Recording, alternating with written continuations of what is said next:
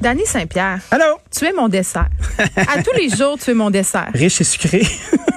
N'importe quoi. ça, c'est toi qui le dis. Je suis un peu mal à l'aise. Je vais te laisser. pas- euh, riche du tout. je vais te laisser avec Vraiment ça. sweet. Oui, t'es mon Paris-Brest. Ah, avec un gros trou dans le milieu. OK. Wouh! Qu'est-ce qu'on fait? On parle encore, là, Saint-Denis. T'as l'air d'avoir une petite fixette, mon Danny? non, ben écoute, à chaque jour euh, Suffit sa peine? que l'on nous donne, euh, ça continue. Euh, je- je me demande... euh, ben, ça, attends, ça juste faire un rappel aux gens, là, qu'est-ce qui se passe avec la rue Saint-Denis, puis pourquoi on parle de ça depuis euh, le début de la semaine, toi et moi? Ah, beaucoup de commerçants fâchés. c'est ça. Des travaux euh, pour faire une voie cyclable. Un boulevard. Un boulevard cyclable. Une euh, voie. Une voie. un- piste. une autoroute de bicyclette.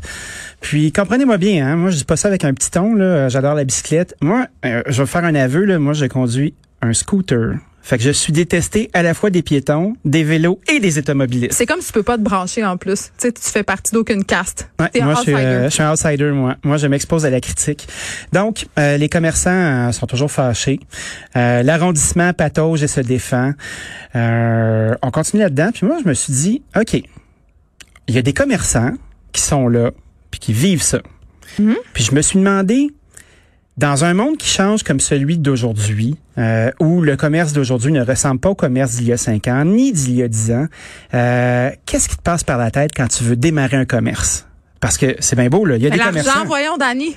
Ben, Non? oui, ben, je pense que je pense que c'est des questions qu'on doit se poser. Ben, Quand on démarre un commerce, ben c'est pour soit se faire une job, soit remplir un besoin, euh, soit aller au bout d'une passion que tu pourrais pas faire dans l'entreprise privée ou dans l'entreprise publique. C'est que tu trouves une job, tu te fabriques une job qui va te faire plaisir, qui va te faire triper, qui va t'animer. Puis tout ça en espérant que tu trouves ta clientèle. Depuis dix ans, la rue Saint-Denis périclite. Il y a eu des rénovations, oui. Euh, il y a l'histoire du, euh, du rêve en ce moment, oui. Mais qu'est-ce qui fait le succès d'un commerce aujourd'hui, là, en 2020? D'après toi? Est-ce que tu me poses vraiment la question? Je te la pose tout à fait. On est ensemble. Qu'est-ce qui me donne envie d'aller dans un commerce personnellement? Là, parce Oui. qu'évidemment, tu le dis, là, euh, le commerce s'est transformé. Là, notre façon d'acheter, nos désirs aussi. Là, Mhm. Maintenant, il existe quelque chose qui fait partie, euh, qui s'appelle pardon la classe ambitieuse. C'est-à-dire, tu choisis... euh, tu sais, avant, dans le temps de nos parents, c'était Oui. le char que tu conduisais, la grosseur de ta maison. Mhm. Maintenant, tu te démarques par les objets que tu possèdes, on dirait. Tu sais, tu fais des choix, puis tu es catégorisé automatiquement dans une certaine partie de la, de la population. Donc, tu consommes local. Mhm. Euh, tu t'achètes des vêtements qui sont faits au Canada ou à Montréal. Tu sais, fait que ce qui va me convaincre, oui, ce qui va me convaincre de me rendre dans un commerce, c'est d'accéder peut-être à ces produits-là que je peux pas retrouver en ligne, euh, puis avoir accès à une expertise aussi, parler à quelqu'un. Quelqu'un qui connaît ça, quelqu'un qui a des histoires à me raconter, parce Oui. que moi, qu'est-ce que tu veux, j'aime ça me faire raconter des histoires quand j'achète des affaires. C'est peut-être ma déformation de Ben non, mais ça fait partie de l'expérience, Ben, du bon service, tout à fait. Si tu veux, mon avis, c'est ça. Puis le fait de retrouver une expérience que je peux pas retrouver ailleurs, c'est ça qui va faire que je me rendre dans un commerce, puis que je vais aller plus loin que ça, que je vais me risquer à me coltailler avec la rue Saint-Denis ou que je vais Mhm. me dire ben écoute je vais aller euh, dans l'ouest de Montréal complètement chez Étiquette par exemple c'est un exemple que je donne comme ça euh, pour aller m'acheter une crème pour la face parce qu'ils l'ont pas ailleurs parce que les petites madames connaissent ça tu sais tu comprends? Ben je oui. vais faire 25 minutes de char là pour y aller Ben, Penses-tu que ces bons commerces-là que tu aimes, où tu retrouves le service, allaient se douter qu'un jour, cinq ans plus tard, dans leur bail, il y aurait besoin du huitième du pied carré qu'ils ont en ce moment? À cause du commerce en ligne? À cause du commerce en ligne, à cause de la difficulté que les gens de couronne euh, ont maintenant de traverser, euh, parce que les attends, besoins ont peut-être changé. Peut-être que les besoins ont changé. Oui, ça. Ton Moi, je- commerce était à date il y a cinq ans puis il l'est plus. je veux pas t'interrompre euh, sur ça, mais tu m'allumes une lumière sur le fameux mythe du banlieusard. Là. Tu sais, le- celui qui venait dépenser 1000 pièces à chaque fin de semaine sur la rue Saint-Denis. Là. Il existe lui? Ben, je pense qu'il n'existe pas vraiment. Puis je pense aussi, en même temps, euh, que maintenant, il y a le 10-30 puis il y a tout un paquet d'affaires autour de Montréal qui fait qu'ils ont plus tant envie- de venir. Penses-tu qu'on assiste à la vengeance des banlieues? Ben, on en parlait cette semaine. Je pense que oui, parce que honnêtement, euh, il y a les travaux, puis il y a le fait que ça soit peut-être difficile de circuler, puis il y a la COVID-19 aussi qui nous aide pas. Là. Il y a bien des gens qui veulent pas venir à Montréal en ce moment parce qu'ils ont peur. N'ayons pas peur des mots. Mais est-ce que ces gens-là viendraient autrement euh, maintenant qu'ils ont accès à tout ce qu'ils ont besoin chez eux? Donc, est-ce que c'est la faute du consommateur, ce qui arrive? Tu sais, les rues se désertent. Oui, il y a une partie qui est, euh, qui est, qui qui est de la construction, mais tu sais, tant qu'à ce qu'à avoir euh, une ville vide, Euh, j'ai l'impression qu'ils se sont dit, bon, on va tout faire d'une shot, là, puis ça va être fait. Euh, j'ai l'impression que ça va être quand même un projet qui va être chouette, malgré tout. Tu parles d'autoroute vé Ben, vélo? Non seulement l'autoroute du vélo, mais la, la façon dont la ville s'installe, on est toujours en train de dire méchante ville, méchante ville, méchante ville. Ben, tu disais aussi Méchandeville, là, deux jours. Fait que là, tu as réfléchi? J'ai réfléchi. dans ton coin? J'ai pas, euh, j'ai pas nécessairement que dit méchante ville, mais je me suis mis à, à réfléchir à est-ce que ces commerces-là qui sont vraiment en danger en ce moment l'étaient moins avant la COVID? Est-ce que ces commerces-là qui étaient en danger euh, parce que leurs loyers sont rendus trop chers, que leurs taxes sont élevées, que le- la situation pour faire du commerce aujourd'hui est pas favorable, COVID ou pas? Oui, il y a une question d'adaptabilité. Tu as Tout à fait. raison. Mais quand tu es prêt avec un gros bail commercial, là, ça se casse pas comme ça. Là. Je sais pas si vous le savez, là, mais un bail commercial, là, tu ne t'en sors pas tant que tu fais pas faillite ou tu négocies pas avec ton propriétaire.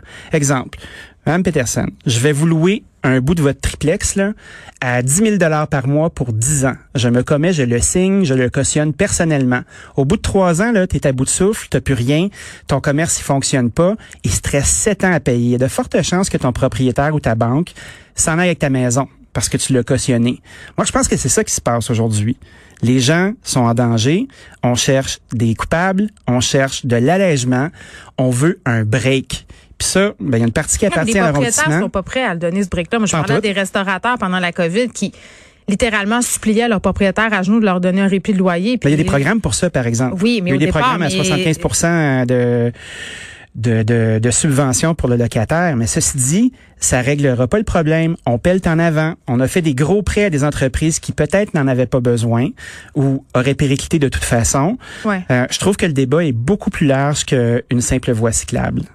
Je pense qu'il faut être mais- honnête à ce niveau-là. Fait que peut-être que le fait tout le temps chercher la faute de euh, c'est à qui la faute, c'est peut-être pas la meilleure stratégie. Puis c'est ça que des fois on a tendance à faire. Ouais, puis c'est dur d'être un commerçant aujourd'hui, hein, avec euh, les médias sociaux qui peuvent te, te péter du sucre sur le dos n'importe quand, euh, tes évaluations sur Google, Ça Yelp. a-tu tant d'incidence que ça pour vrai les évaluations sur Google? Moi, je lis jamais ça. Là, Quand, quand tu Google, là, puis tu regardes euh, pour un commerce ou un autre, euh, tu vas avoir une notation. Fait que tu sais, si tu un commerce que tu vas aller visiter qui est à 2 étoiles, point 5 sur 5, ben moi, c'est sûr que je vais regarder. C'est officiel. Puis là, tu regardes, puis qui a droit de parole dans ces affaires-là? Ben, des clients mécontents. Les clients mécontents parlent plus souvent que les clients contents. Après ça, est-ce que c'est vraiment arrivé ou pas? Il n'y a pas de mécanisme pour le deviner. Tu sais, être commerçant aujourd'hui, c'est de faire un choix aussi de part de filet social, de part d'assurance d'emploi, euh, de part de régime de retraite, comme si tu avais travaillé à, à un autre endroit, mettons pour Mm. l'État, exemple. Donc, moi, ce qui m'inquiète énormément, c'est quel visage aura le commerce montréalais dans deux, trois ans quand tout le monde va être vraiment écœuré? Puis on n'arrête pas de se targuer de former des entrepreneurs, mais j'ai l'impression qu'on émule une culture qui vient un petit peu plus du Sud, a.k.a. les États-Unis, où euh, ton filet social est déjà pas là. Fait qu'il faut que tu te battes. Il faut que tu te battes pour aller chercher tes sous, puis tu te démerdes, puis tu y vas, puis là l'entre- l'entrepreneuriat prend son sens. Puis je dis pas qu'il faut pas le faire, mais c'est une game qui est dangereuse. Puis euh, si tu sais pas trop ce que tu fais, puis tu as un rêve, puis tu veux réaliser là, pense deux minutes, fais un petit cours. Fait que ce qu'on est en train de se dire finalement, c'est que c'est facile de pelleter tout ça sur le dos de la ville, de la à fait. COVID-19, mais qu'il y a des commerçants qui auraient peut-être un petit examen de conscience à faire, peut-être même des études de marché. Ben, je pense que c'est bien facile de dire ça ici dans nos sièges. Moi, je suis Oui, commerçant, je peux en faire, je peux en parler là, tu sais, puis j'ai pas toujours eu des succès, puis euh, que c'est la guerre ça à fait tous les jours. de la game. Là. Tout à fait. Mais j'ai l'impression que c'est bien, bien, bien facile euh, de mettre ça sur le dos de la ville. Puis en même temps, la ville, si elle communiquait un petit peu mieux, je pense qu'il y aurait moins de chicanes. Fait qu'on va te voir euh, sur Saint-Denis euh, sur ton scooter, Danny Saint-Pierre. Trottinant. À tout à l'heure. On se retrouve demain. Merci d'avoir été là, tout le monde. Je vous laisse avec Mario Dumont et Vincent Dessureau. À demain, 13h.